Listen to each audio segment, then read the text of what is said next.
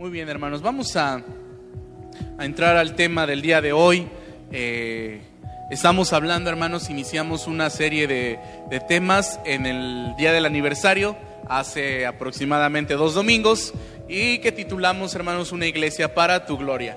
Y queremos, hermanos, que usted y yo eh, nos quede claro, entendamos y vivamos para la gloria de Dios. Cuando alguien le pregunte, hermanos, ¿para qué existe tu iglesia? ¿O por qué te congregas en esa iglesia? Usted tenga claro el propósito, hermanos.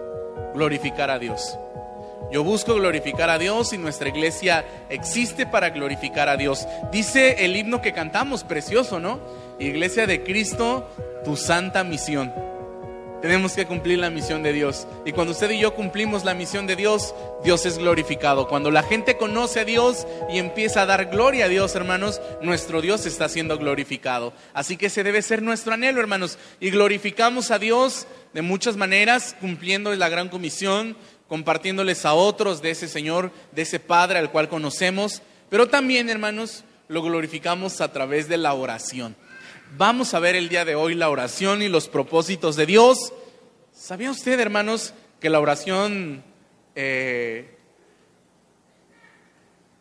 produce que el poder de Dios haga cambios en la gente, hermanos? Nosotros oramos porque a través de la oración Dios actúa, hermanos. Dios hace grandes cosas. Lo hemos visto en nuestra vida, lo hemos visto en los problemas a los cuales nos enfrentamos. Y si tenemos esa fe, hermanos, para creer, ¿por qué no, orar por otras personas?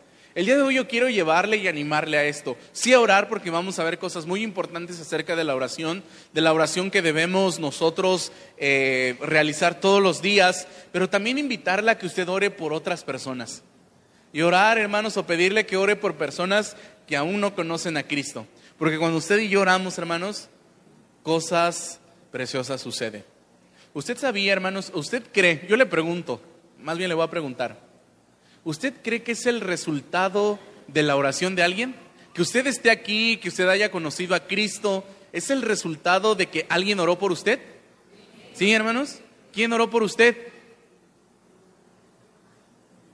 ¿Sí? Alguien oró porque, oye, yo te pido que mi hija te conozca a ti, Señor. Yo te pido porque mi, Padre te conozca a ti. La mayoría de nosotros, hermanos, estamos aquí porque alguien oró por nosotros. Quizá fuimos en otro tiempo bien duros de corazón, cierto, eh, incrédulos, pero alguien oró, hermanos. Quizá por alguien de los que estamos aquí oraron más tiempo, quizá por algunos de nosotros menos tiempo. ¿Cuánto tiempo oraron? Eso me gustaría escuchar. ¿Cuánto tiempo oraron por usted y por su salvación, hermanos? No, pues un año. Mi esposo se convirtió y, y oró por mí un año y al año estaba yo aquí. Quizás usted diga, no, pastor, como 20 años oraron por mí y aquí estoy. No sé cuánto tiempo, hermanos, pero muchos de los que estamos aquí, hermanos, si no es que todos, estamos aquí porque alguien oró por nosotros y el Señor nos alcanzó. Así que yo quiero invitarle, hermanos, a que usted ore también por alguien más es bueno orar, hermanos, orar por las situaciones que vivimos. Dios nos pide orar por ello, pero también yo quiero que en sus oraciones, y ahorita vamos a compartir algunos pasajes, en sus oraciones se acuerde por orar por alguien, hermanos, que aún no ha conocido al Señor. Quizá personas que usted ni conozca, pero ore por ellos. Vamos a ver, quiero hacerle unas preguntas antes de iniciar el tema de la oración. No crea que se nos olvidó el día de la mamá, ¿eh? Ay, ni el pastor ni nos felicitó, ni en la iglesia nos dijeron nada. Ahorita vamos a, ahorita vamos a hacer una encuesta de a qué mamá le fue mejor con sus regalos. Yo sé que las mamás, ah, vamos de las frases de las mamás, ¿no? Vamos a recordar frases de las mamás, las mamás que dicen, a, a mí aunque no me des regalos, con que te portes bien, con que seas buena estudiante, esas son frases de las mamás, ¿no? que siempre quieren regalo, pero como que lo ocultan. Y las frases de las mamás cristianas todavía similar, pero hijo, esta es frase de las mamás cristianas, las mamás cristianas, hijo, aunque no me des un regalo, con que tú obedezcas al Señor y con que tú le sirvas al Señor, es más que suficiente. Vamos a ver algunas de las frases de las mamás. De antemano les agradecemos a Dios por las mamás de nuestra iglesia. Yo sé que no, eh, no buscan el regalo, sino el amor de los hijos, pero como iglesia sí tenemos un regalito para ustedes que les vamos a entregar al final. Vamos a orar por ustedes, vamos a cantarles. Así que les agradecemos a Dios, hermanos. Y al final nos cuentan cómo les fue. A ver a qué mamá le fue mejor, qué le regalaron. Espero que no les hayan regalado electrodomésticos para que se pongan a trabajar. Aquí está, mi amor, tu licuadora para que me hagas mi licuado en las mañanas, casi, casi dicen los papás, ¿no? O los hijos, aquí está, mamá, este, eh, la tostadora para que me tostes mi pan en las mañanas. Ah, espero que le hayan regalado algo que usted disfrute, o le hayan llevado a cenar, o le hayan regalado flores, no sé qué les regalaron, pero ahorita vamos a platicar. Pero gracias de, de antemano, gracias a Dios por sus vidas. Vamos a hacer unas preguntas, hermanos. Solamente usted me va a contestar falso o verdadero las preguntas que le voy a hacer. La primera dice así, hablando acerca de la oración. Como cristianos, nuestra lucha es ante todo contra la gente de este planeta. ¿Falso o verdadero, hermanos? Falso. Dice la palabra que nuestra lucha no es contra sangre ni carne, sino contra principados, potestades. Ok, siguiente pregunta. ¿Dios nos dará lo que necesitamos cuando pedimos de acuerdo a su voluntad? Verdadero. La palabra del Señor en Juan, en Juan, en primera de Juan 5 así nos dice, y en Juan capítulo 15 también nos menciona esto. Muy bien, siguiente pregunta. El deseo de Dios es que cada cristiano interceda por la humanidad, porque Él quiere que se salve toda la humanidad. ¿Verdadero? ¿Sí es el deseo de Dios que se salve toda la humanidad, hermanos? ¿Sí? ¿Alguien sabe algún texto que reafirme esto?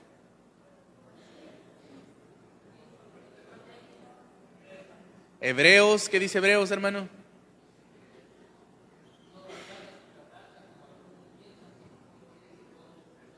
Quiere que todos procedan al arrepentimiento, aunque no es Hebreos, es Pedro, el que dice que el Señor no retarda su promesa, como algunos piensan que pasa, sino que Él es paciente y espera que todos procedan al arrepentimiento.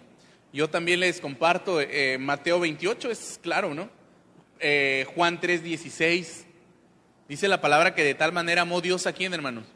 Al mundo. No dice que amó a algunos del mundo, sino que amó al mundo y envió a su Hijo unigénito a morir por los pecados de todos. Así que, muy bien, ese es verdadero. Siguiente pregunta. ¿Tu Padre se deleita en darte su reino? Es decir, Dios nos hace y se goza cuando alguien pasa a ser parte del reino, hermanos. Sí, hermanos, es verdadero. Dios desea que cada persona sea parte de su reino y Él se deleita en darnos el reino de Dios. Muy bien, siguiente pregunta, hermanos. Frecuentemente Jesús se apartó de la muchedumbre y, y de sus discípulos para poder orar. Verdadero, hermanos. Muchas veces oró con ellos, oró por ellos, pero muchas veces se apartaba, hermanos, y oraba él solo. ¿Sale? Siguiente pregunta. ¿Ahora mismo Jesús está orando por nosotros? Sí, dice que Él intercede por nosotros, hermanos. Siguiente pregunta. ¿La oración que verdaderamente causa un cambio en las circunstancias es solamente para la élite espiritual? Falso, hermanos. Falso. No crea que a veces para eh, hay situaciones difíciles y decimos que ore el pastor. ¿Ha escuchado personas que a veces dicen, tú que estás más cerca de Dios, ora por mí. No, hermanos, Dios nos escucha a todos. Dice la palabra que todos podemos entrar confiadamente al trono de la gracia. Bueno, esta es la siguiente pregunta. ¿Estamos invitados a entrar confiadamente al trono de la gracia para que podamos encontrar misericordia y gracia para nuestros tiempos de necesidad? Verdadero. Todos estamos invitados, hermanos. ¿eh? Aquí no es la élite nada más entra el sumo sacerdote o entra el sacerdote nada más o entra el pastor o entran los diáconos. No, usted y yo todos estamos invitados a entrar en la presencia de nuestro Dios y hallar misericordia y gracia. Última pregunta, hermanos. La oración es una respuesta importante y clave una vez que entendemos la misión y las necesidades actuales. ¿Sí o no? Nuevamente, escuche. La oración es una respuesta importante, clave, una vez que entendemos la misión de Dios y las necesidades actuales. Es verdadero, hermanos. ¿Se ha dado cuenta que a veces cuando hay situaciones difíciles, necesidades, problemas, muchas veces lo que queremos hacer nosotros es solucionarlo? y estamos equivocados, lo primero que debemos hacer es orar, orar, orar y descubrir los propósitos de Dios, que es lo que vamos a ver en esta mañana. La oración y los propósitos de Dios. Vamos a ver, hermanos, ¿qué tanto conoce usted los propósitos de Dios? ¿Qué tanto antes de pedirle algo al Señor o qué tanto está usted seguro de que cuando le pide algo al Señor, ese es el propósito de Dios? Eso es importante, hermanos. Jesús pedía de acuerdo a la voluntad de Dios. Jesús conocía los planes de Dios y pedía por ello y actuaba de acuerdo a ello. En la mañana les compartía al hermano, a los hermanos, por ejemplo, acerca de Lázaro. ¿Se acuerda de Lázaro, hermanos? ¿Se acuerda que sus hermanas vinieron a buscar a Jesús cuando Lázaro estaba enfermo? Y le dijeron, oye Jesús, tu amigo, al que tú amas, está enfermo. ¿Y qué hizo Jesús, hermanos? ¿Fue inmediatamente? No, no. Se tardó, se equivocó el Señor. No, no, no se equivocó. ¿Por qué no llegó cuando le hablaron? No, hermanos. ¿Sabe que estaba actuando, de acuerdo a los planes de Dios? ¿Se acuerda cuando le dijo, es que esto no es para muerte? Esto es para que no te he dicho que si crees, verás la gloria de Dios. ¿Sabe qué iba a manifestar, hermanos? La gloria de Dios en el tiempo y de acuerdo a los propósitos de Dios. Así que vamos a ver esto, hermanos, cómo saber si estamos orando de acuerdo a los propósitos de Dios. Vamos a ver este primer punto que dice la oración y el corazón de Dios, o los planes y propósitos de Dios. ¿Qué tanto usted sabe, qué tanto usted conoce los anhelos, planes, sueños de Dios? ¿Qué tanto lo conoce usted, hermanos? Hemos estado hablando la semana antepasada cuando iniciábamos esta serie de temas y la semana pasada con Mons y Vianney nos compartían acerca del propósito de Dios. El deseo de Dios, hermanos, es que toda la gente en cada rincón del mundo conozca su gloria. Desde Génesis, eh, los libros de historia, los profetas, los salmos, sabe que una gran cantidad de salmos hablan acerca de que Dios desea y anhela ser conocido en cada nación. Dice el Salmo 67, te alaben todos los pueblos, todos los pueblos te alaben. Los evangelios, el libro de los hechos, nos habla acerca de que Dios, hermanos, desea ser glorificado. Cuando usted conoce a Dios, hermanos, cuando usted pasa tiempo con Dios, usted aprende a conocer a Dios. Humanamente es algo similar. Cuando estamos mucho tiempo con una persona, conocemos a la persona conocemos sus anhelos y sus sueños. Yo les decía a los hermanos, humanamente nos conocemos. Si usted me preguntara, oye pastor, ¿tú sabes cuál eh, cuáles son los, los sueños, los planes, los anhelos del muchacho que toca la batería? Yo le diría, pues más o menos, no muy bien. Sí he platicado con él y lo conozco, pero así en sí el propósito de su vida no lo conozco. Pero si me preguntara sobre mi esposa, pues yo le diría porque la conozco y porque platicamos y porque sé cuáles son sus sueños y anhelos, porque convivimos, porque estamos juntos.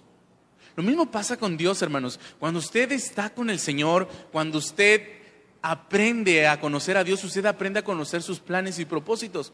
Escuche lo que dice la palabra de Dios en Juan 15, 7. ¿Alguien sabe de qué habla Juan 15? Regalo doble a la mamá que me diga de qué habla Juan 15, sin que lo busque en su Biblia todavía. De estar pegados a la vid. Juan 15 habla acerca de la vid, habla de la permanencia, hermanos. ¿Se acuerda de aquel texto? Yo soy la vid, vosotros los pámpanos, el que permanece en mí y yo en él, este lleva mucho fruto. Y en ese capítulo 15 de Juan menciona una y otra y otra vez, permanece en mí. Y escuche lo que dice el versículo número 7. Si permanecéis en mí, escuche, algo está pidiendo el Señor. Si permanecéis en mí y mis palabras permanecen en vosotros, pedid todo lo que queréis y os será hecho. A veces este texto es muy mal interpretado, hermanos porque solamente ocupamos la última frase. Pidan todo lo que quieran y les será hecho. Y hay personas que dicen, pues todo. ¿Qué es todo? Pues todo. un carro, una casa. Tú pídele al Señor, pide que el Señor te va a dar. Pero hay algo importante, hermanos. Y el pedir o el recibir lo que pedimos, hermanos, es resultado de permanecer en Dios y de permanecer en su palabra. Déjeme le explico. Cuando Dios, cuando la palabra del Señor se refiere a permanecer en mí, yo le he dicho muchas veces, y, pongo de ejemplo a Andrés, me acuerdo mucho de Andrés, el apóstol. Cuando el Señor lo llama, Andrés le pregunta, Señor, ¿dónde moras? ¿Dónde vives? ¿Dónde, dónde te estás quedando? Y el Señor le dice, ven y ve. Y dice que se fue con Jesús, estuvo con Jesús toda la tarde y toda la noche. A mí me encanta contar esa historia porque inmediatamente en la mañana va corriendo Andrés y se encuentra a su hermano Simón y le dice, Simón, hemos hallado al Mesías. Y eso me hace pensar, hermanos, y recordar, cuando tú pasas tiempo con Dios, Dios transforma tu vida. Dios cambia tu, transforma tu mente y tu corazón. Y tus anhelos ya no son tus anhelos, son los anhelos de Dios. Muy similar a lo que le compartía cuando la palabra del Señor dice, deleítate a sí mismo en Jehová y Él concederá las peticiones de tu corazón. ¿A qué se refiere esto, hermanos? Cuando usted se deleita en Dios, cuando usted ama a Dios, desea que los propósitos de Dios se cumplan. Dios transforma nuestra mente y nuestro corazón. Ya no son tus propios anhelos, sino los anhelos de Dios. Aprendes a descubrir cuáles son los planes de Dios para tu vida, para la vida de tu familia, para la vida de tu iglesia. Y ahora pides de acuerdo a la voluntad de Dios. Ya no tus deseos egoístas, que, que perdón, a veces son egoístas. Ah, pastor, es que Dios no me contesta hace tres años que estoy pidiendo por un coche. Y nada más no me da, pastor.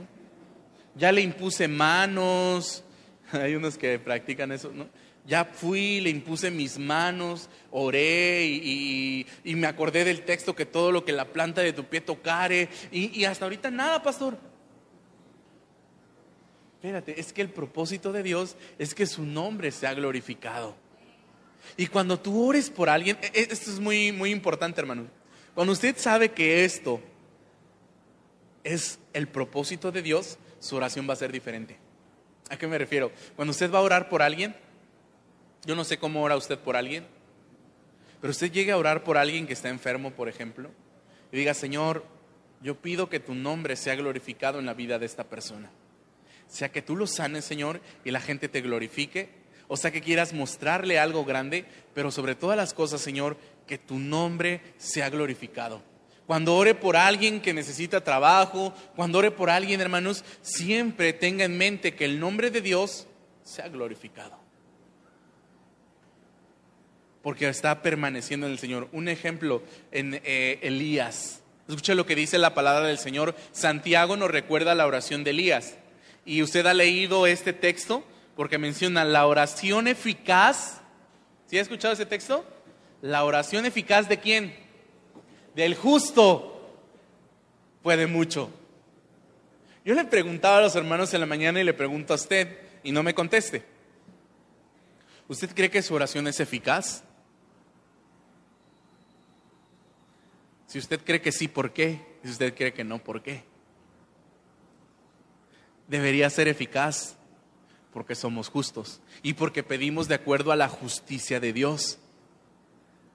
Esa es una oración eficaz, de acuerdo a la justicia de Dios. ¿Sabes qué, Señor? Yo te pido lo que tú vayas a hacer. Eres bueno, eres misericordioso y sé que tus planes se van a hacer en la vida de la persona o en mi vida o en sobre quien usted esté pidiendo. La oración eficaz de Elías. ¿Por qué menciona esto Elías? Dice la palabra, hermanos, que Elías conocía los planes de Dios. Y sigue diciendo la palabra en Hebreos que oró para que no lloviese en la tierra. E, esto me pareció interesante porque yo tenía en la mente que cuando Elías oró, oró solamente porque no lloviera en Israel, pero dice que llovió para que no lloviese en toda la tierra. Y no llovió durante tres años. Y después oró y volvió a llover. Y la gente, hermanos, glorificaba a Dios. Escuche lo que dice la palabra, hermanos. Eh, oró fervientemente para que no lloviese y no llovió sobre la tierra por tres años y medio. Otra vez oró y el cielo dio lluvia y la tierra produjo su fruto. Él era un ser humano normal, pero conocía la voluntad de Dios. Él oró fervientemente y Dios respondió con poder para que todo Israel diera la gloria a Dios. El propósito de Elías al hacer estas, eh, eh, estos milagros, hermanos, o Dios haciendo los milagros a través de Elías, es que el pueblo conociera a Dios. ¿Se acuerda de igual manera cuando oró por fuego, hermanos?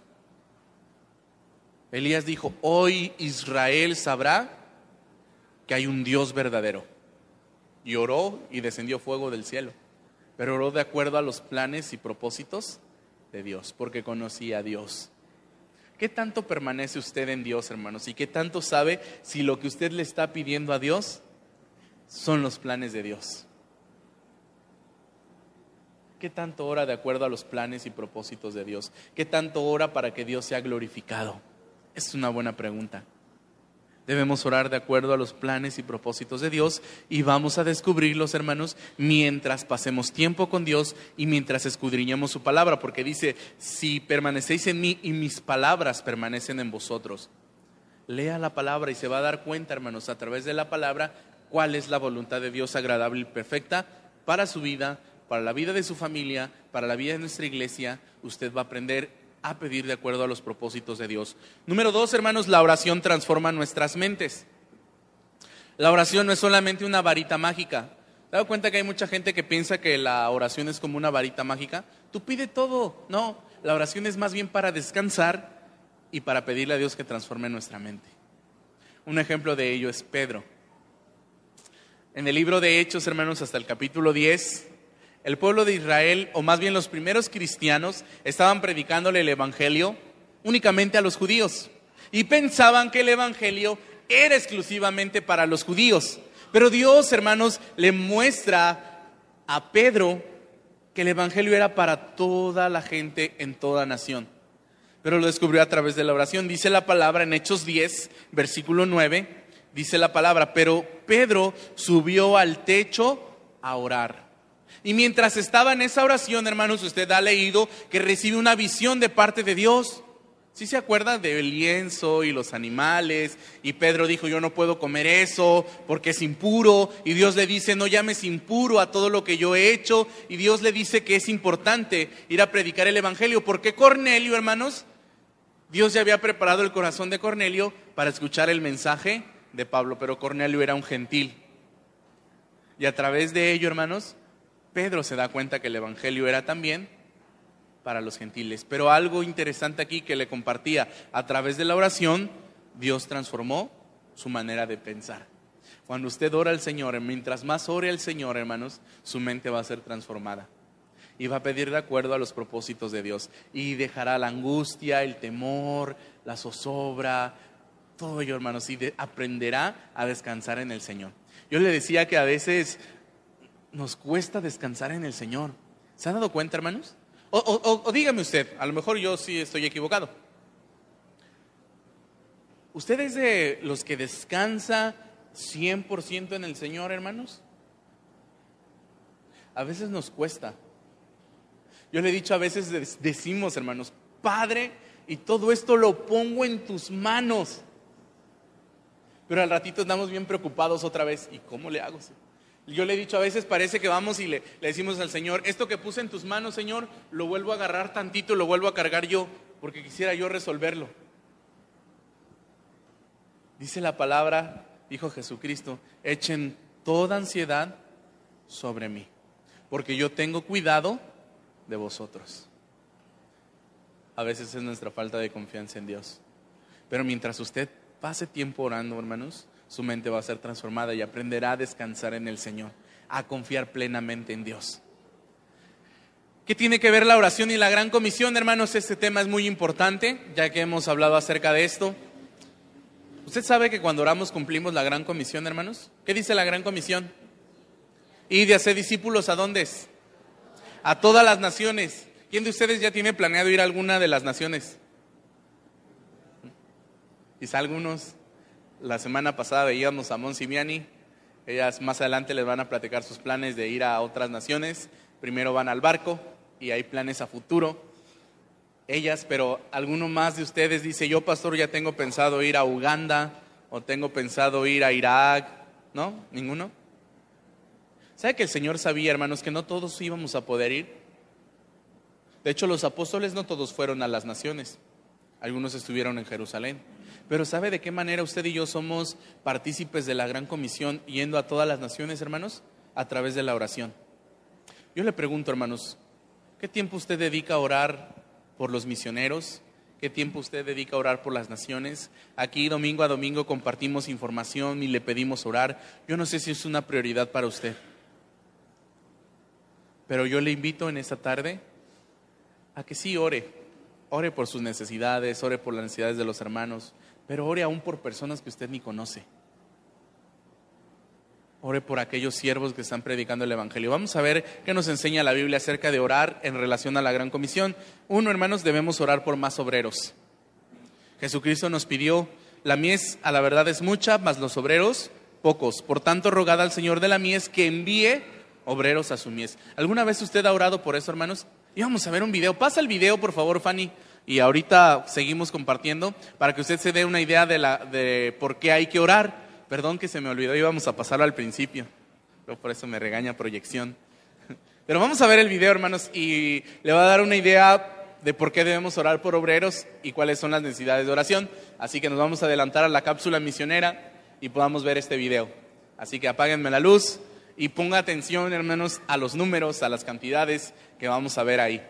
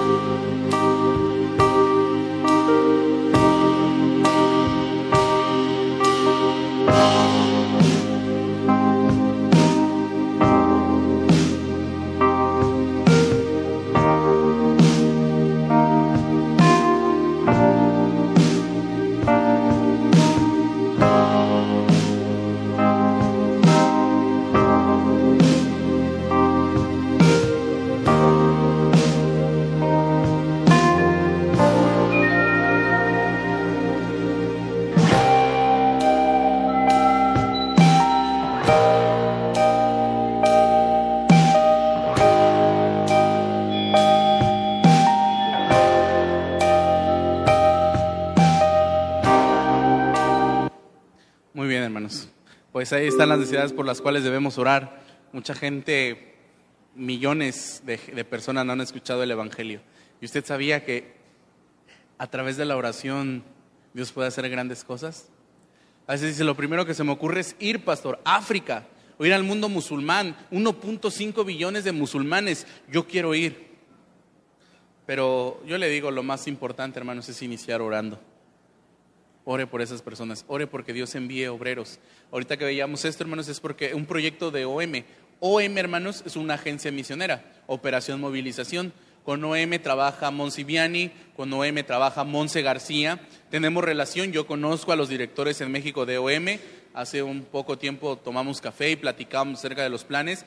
Hay un, hay un proyecto, hermanos, de enviar eh, misioneros de América Latina. Si usted vio, todos esos son latinos, yendo al mundo musulmán ahí el propósito de enviar. Por eso el barco, el barco Logos. El barco Logos, hermanos, es movilización, lo que nosotros llamamos movilización. ¿Qué busca el barco Logos? Sí ayudar, usted ha visto el barco Logos, busca ayudar, busca llevar el Evangelio, pero también busca movilizar, busca que dentro de las iglesias haya personas que se interesen a ir a las naciones y vayan. Entonces el propósito es enviar latinos. ¿Sabe por qué? Una de las cosas que estaban viendo es que como latinos, hermanos, hay muchas eh, semejanzas físicas a la gente en el mundo musulmán. Y queremos aprovechar o se quiere aprovechar esa ventaja para ir. Estaba buscando la foto, se la voy a compartir. Cuando vino el barco Logos hicieron una dinámica de ver las cantidades, así como lo vimos ahorita, la cantidad de personas en el mundo que no conocen al Señor, qué porcentaje de hindúes, qué porcentaje de musulmanes. Empezaron a hacer una representación. Necesitamos que participen y empezaron a llamar y dice, necesitamos a una persona con barba. Y dice una, un hermano, que pase el pastor Marcelo. Y ahí voy yo con mi barba. Cuando me llaman y me visten con eh, la túnica este, que usan los musulmanes, el gorrito, se los va a mandar, hermanos para que lo vean. Me dice uno de los hermanos, oye hermano, tú estás más que preparado para irte al mundo musulmán, ¿eh?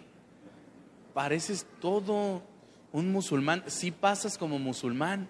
Se lo voy a enseñar y va a ver que, ay, sí es cierto, pastor. Pareces iraquín, pareces terrorista, me va a decir. Pero realmente, hermanos, esa es una, y ore por este proyecto. El proyecto es enviar, no recuerdo ahorita si dos mil misioneros, quieren enviar dos mil misioneros, hermanos, para el 2028, me parece. Que dos mil misioneros latinos en el mundo musulmán. Así que oremos por ello. Oremos, hermanos. Lo más importante que podemos hacer es orar y que Dios mueva su poder, hermanos, en todo esto. Así que oremos por obreros, em, ore por esto, ore por nuestra región. Ayer tuvimos reunión de consejo. ¿Sabe que hay 22 iglesias que pertenecen a la Convención Regional Bautista? Y de esas 22 iglesias, como nueve iglesias tienen pastor y las demás no tienen pastor. Ore porque Dios envíe obreros, hermanos. Cuide a los obreros que hay. Hay veces que a los obreros que hay ni siquiera oramos por ellos. Hay una gran falta o una gran escasez de obreros en nuestra región y en todo el mundo. Así que el Señor nos pidió orar por más obreros. Debemos orar, hermanos, porque Dios guarde a los misioneros y a todos aquellos que predican la palabra. Pablo decía, hermanos, no queremos que desconozcan las aflicciones que, que sufrimos en la provincia de Asia. Estábamos tan agobiados bajo tanta presión que hasta perdimos la esperanza de salir con vida. Nos sentíamos como sentenciados a muerte. Pero eso sucedió para que no confiáramos en nosotros mismos, sino en Dios, que resucita a los muertos. Él nos libra y nos librará de tal peligro de muerte. En Él tenemos puesta nuestra esperanza y Él seguirá librándonos. Mientras tanto, ustedes nos ayudan orando por nosotros. Así muchos darán gracias a Dios por nosotros a causa del don que se ha concedido en respuesta a tantas oraciones. Ore porque Dios guarde a sus siervos, hermanos. Y no ore solamente por mí, a veces ore por el pastor, porque cada que entra ahí el portón y la delincuencia, ore por mí, hermanos. Pero ore porque hay personas en muchos países que son perseguidos, que son sentenciados a muerte, que son encarcelados. Usted dirá, pastor, pero pues ¿qué pasa? Ya están en la cárcel. Escuche lo que pasó a Pablo. El Señor los libró por las oraciones de ustedes, dice el apóstol Pablo. Así que oremos, hermanos, porque el Señor los guarde. Ore por eh, Monse, ore por la familia García Hidalgo, ore por Esther, ore por Yacer, ore por hermano Enrique y Goyita que van a Colorado, ore por el hermano Martín, ore por eh, eh, mi hermana Ricarda, aunque están aquí en la ciudad, pero ore porque el Señor los guarde.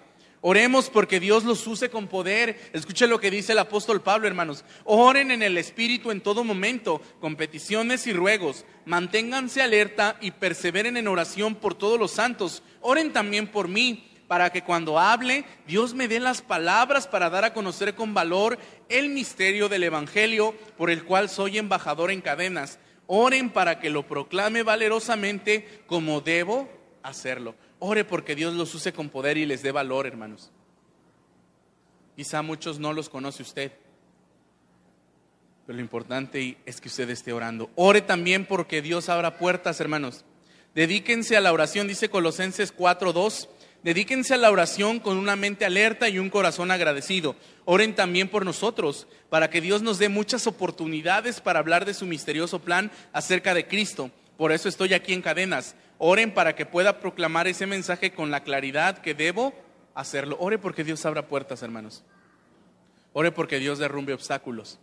Porque si pasa aquí, ¿no le ha pasado a usted cuando invita a alguien a la iglesia o invita a usted a alguien para un discipulado y de repente falta media hora, usted le dice, oye, te veo en la iglesia a las 12 y diez minutos antes le dice, oye, no voy a poder ir, fíjate que me surgió algo. Y a veces nosotros decimos, hermanos, pretextos. Ya sé que este ni quiere, puros pretextos con él. Pero ¿sabe que en muchas ocasiones, hermanos, son cosas verdaderas? Porque el enemigo está poniendo barreras para que no escuchen el mensaje de Dios. Ore porque Dios abra puertas y destruye esos obstáculos, hermanos, que impiden que conozcan al verdadero Salvador. Oremos, hermanos, por su vida emocional y espiritual. ¿Sabe que usted y yo cuando a veces andamos medio Decimos en palabras mexicanas, apachurrados. A veces andamos débiles, hermanos. A veces nos sentimos tristes. Yo le he dicho, hermanos, agradezcale a Dios porque tiene una iglesia donde refugiarse. Yo le he dicho, a veces cuando empezamos a pasar problemas, empezamos a retirarnos. No, tengo un montón de problemas, me voy de la iglesia, me hago a un lado. No, hermanos, es cuando más debe usted buscar a su iglesia. Donde más debe buscar hermanos que le ayuden a orar por usted. El, miércoles hablamos, a veces hay quienes piensan que el pastor, los diáconos o la iglesia tiene una bola de cristal donde está viendo. No, hermanos, búsquelos. La palabra del Señor dice y analizamos ese día. Si alguno está enfermo, llame. No dice, espera que te llamen y te pregunten cómo estás y si no te preguntan, entonces vete porque no te aman. Si alguien está enfermo, llamen a los ancianos de la iglesia y oren por ustedes. No se alejen, hermanos. Bueno, volviendo a eso, tenemos una iglesia, acérquese a su iglesia, pida a hermanos maduros que oren por usted. Cuando usted y yo andamos tristes, podemos, sabemos que tenemos una iglesia donde cantamos. Yo no sé quién de ustedes le ha tocado venir así como que empezamos a alabar a Dios y cambia todo porque el poder del Señor está aquí, hermanos, y cambian nuestras vidas. Los misioneros no tienen esa bendición de tener una iglesia. Ellos están allá solos, hermanos hablando humanamente, porque el Señor está con ellos, pero no tienen un lugar donde congregarse, donde encontrar algún hermano y contarle sus problemas. Ore por ellos, hermanos, porque pasan situaciones emocionales y espirituales difíciles y no tienen una iglesia. Usted y yo la tenemos y a veces no la aprovechamos. A veces andamos hablando mal, a veces nos alejamos en vez de acercarnos y luego nos quejamos. Así que no, hermano, busque su iglesia, refúgiese y ore por ellos. Escuche lo que dice Pablo. Finalmente, amados hermanos, les pedimos que oren por nosotros. Oren para que el mensaje del Señor se difunda rápidamente y sea honrado en todo lugar a donde llegue, así como cuando les llegó a ustedes. Oren también para que seamos rescatados de gente perversa y mala, porque no todos son creyentes. ¿Sabe que había gente que a Pablo y a sus colaboradores de repente les daban la espalda, los traicionaban? Una puñalada por la espalda y parecía que eran creyentes. Una de las situaciones más difíciles para un siervo del Señor, hermanos, a veces son las cuestiones emocionales. Cuando alguien te traiciona, cuando alguien habla mal de ti. A veces es lo que más duele. Y para un misionero, hermanos, eso es fundamental. Así que ore por ellos, hermanos. Pídale por su vida emocional, por su vida espiritual. Y cuando usted ora por un misionero, hermanos, cuando usted ora por aquella gente que aún ni siquiera conoce al Señor y que ni siquiera le conoce a usted, usted está colaborando en la gran comisión, ¿eh? Está siendo parte de lo que Dios está haciendo a través de la oración. Así que no le reste importancia a la oración. Ay, pastor, pero es que yo qué más puedo hacer? Solamente orar.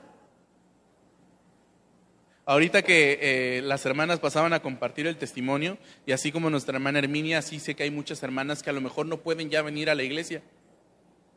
Y decimos, nah, esas viejitas, ya, esos, hermanos viejitos, ya, ¿para qué sirven aquí en la iglesia? ¿No sabe que muchas veces nuestra iglesia se sostiene por la oración de esas personas ancianas y son parte fundamental de nuestra iglesia? Así que nuestra oración es fundamental para que la gran comisión se cumpla cuando usted y yo oramos. Ore porque Dios envíe obreros a la mies, ore porque el Señor bendiga su vida espiritual y emocional, ore porque Dios abra puertas, ore porque ellos puedan hablar con denuedo y con valor la palabra de Dios, ore por sus familias, ore por sus necesidades y usted estará cumpliendo la gran comisión. y al mismo tiempo estaremos glorificando a Dios como iglesia. Vamos a orar. Padre, qué importante es la oración para nosotros, Señor. Es vital, debería ser prioridad en nuestras vidas. Perdónenos, Señor, porque en ocasiones nos perdemos de esa gran bendición de orar, Señor. Padre, a veces la oración es secundaria o no es prioritaria, Señor. Cuando vemos a través de su palabra, Señor, que cuando le dedicamos tiempo y cuando hacemos de la oración una prioridad, un anhelo, un deseo, podemos contemplar su poder y su gloria, Señor. De cuántas cosas nos hemos perdido en nuestras vidas y en la vida de otras personas. Ayúdanos a orar de acuerdo a su propósito, Señor. El propósito suyo es que su nombre sea glorificado. Que cuando oramos por alguien, Señor, puedan ver su gloria. Que cuando oremos por alguien a veces que ni conocemos, Señor, sea un misionero, sea una persona que necesite escuchar de Jesús, porque de esa manera estamos cumpliendo también la gran comisión, Señor. Es cierto que tenemos que ir, es cierto que tenemos que hacer discípulos, Señor, y lo hacemos aquí en nuestro alrededor con las personas cercanas a nosotros, pero también queremos hacerlo y queremos ser parte de lo que se está haciendo en todo el mundo, porque sé que hay siervos suyos, porque sé que se están haciendo la obra, Señor, porque sé que grandes cosas están ocurriendo, Señor, y queremos ser parte de ello a través de nuestras oraciones. Padre, permita que cada hermano de esta iglesia tomemos un tiempo, Señor, sí para orar por nuestra iglesia, sí para orar por nuestra familia, pero también para orar, Señor, por siervos suyos que están en, otras, en otros países, Señor, y orar por esas personas que necesitan escuchar que hay un Salvador, que hay un Dios precioso y glorioso al cual deben conocer. Le doy las gracias, Señor, y bendigo su nombre en Cristo Jesús. Amén, Señor.